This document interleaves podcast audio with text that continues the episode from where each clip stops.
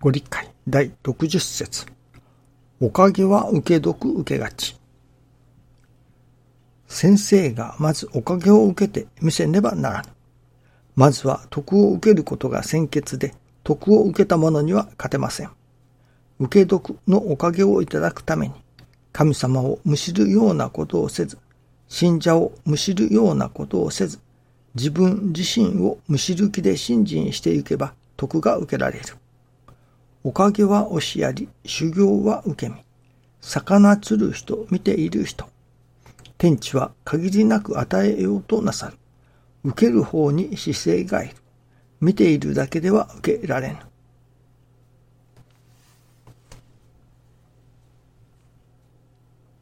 見ているだけでは受けられんとあります。教えを聞いているだけでは受けられぬ。ということでもありましょう。やはり、神様が授けてくださろうとするおかげを受けるためには、それ相当の受け物を作っていかなければならない。ということになりますね。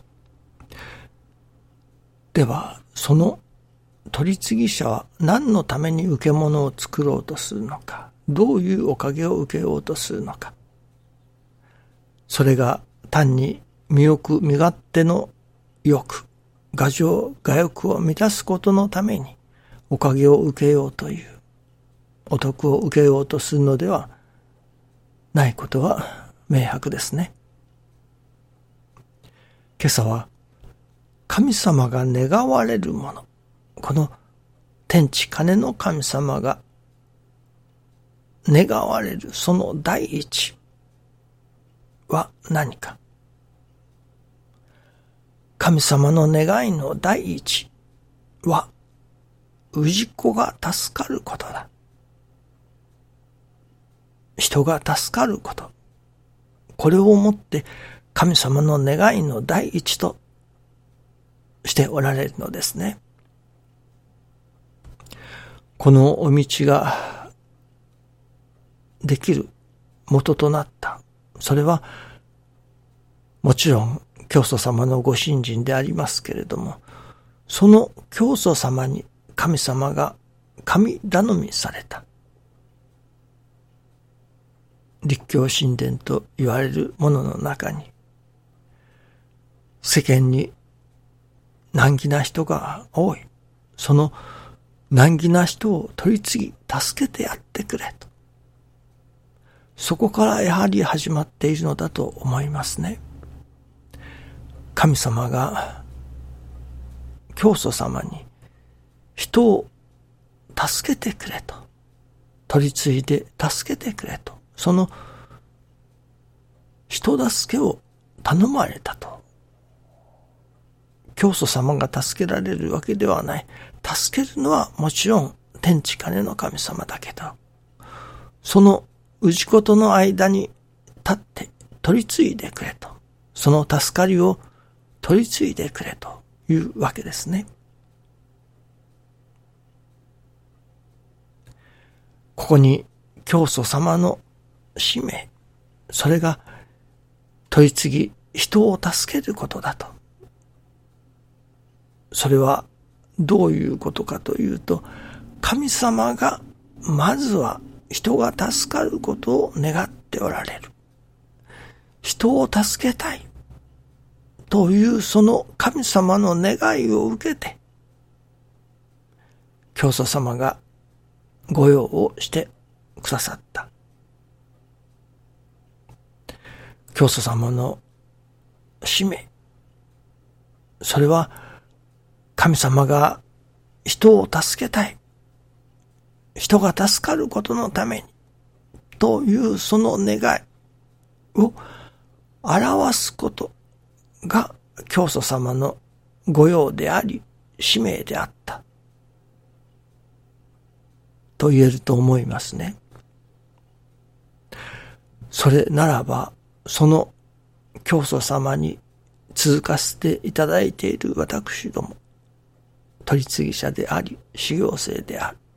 その使命、第一の使命は何かというと、また神様が私どもに願われるもの。それは、人を助ける。人が助かる。もちろん、人を助けるということは、ただ単に自分が人助けをするということではなく、人が助かっていくことのためのお手伝いをさせていただく。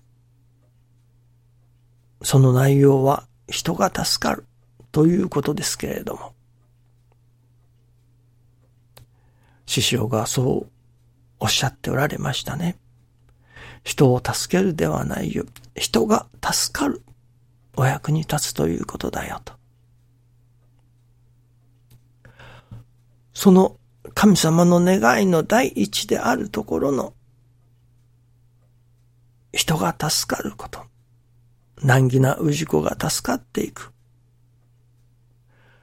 そのための働き、そのための御用をさせていただくのが取次ぎ者だということになりますね。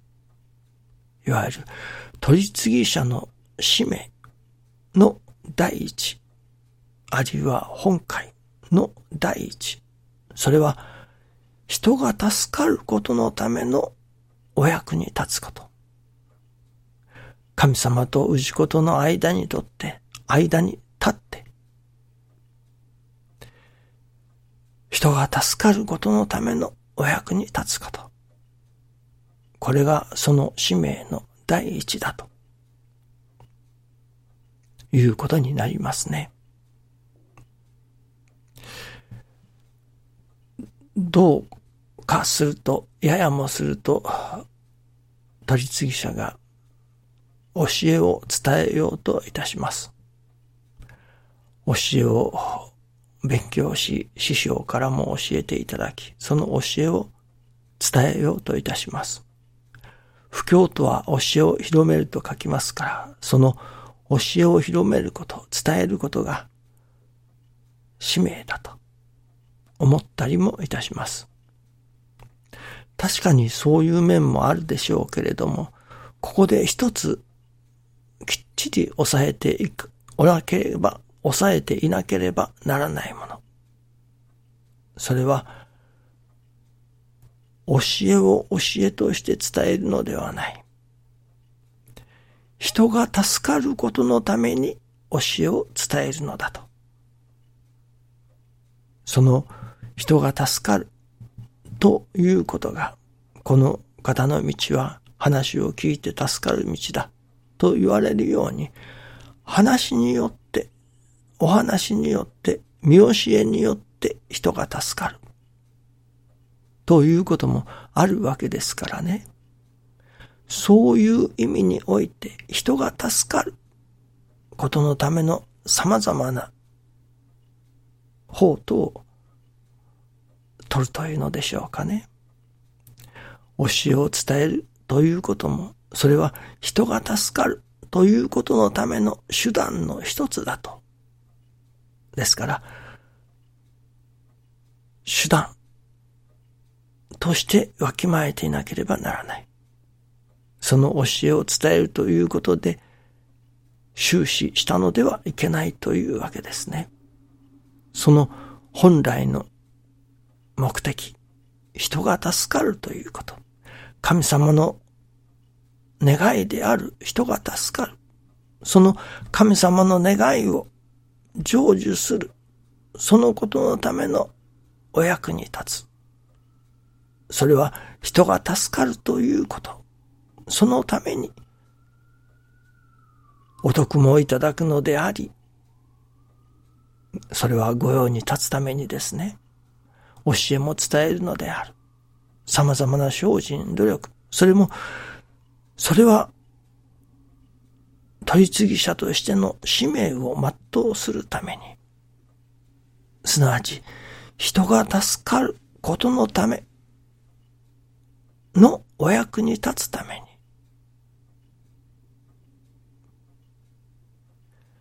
様々なことがあるということですね。そして様々なことをまた身につけていかねばならない。それはどこまでも神様が願われる。人が助かる。人を助けてくれ。というその神様の願いが成就することのためのお役に立とう。というそこに根底がなからなければならない。そのことをとかく忘れてしまいがちになりますね。その神様が人が助かるために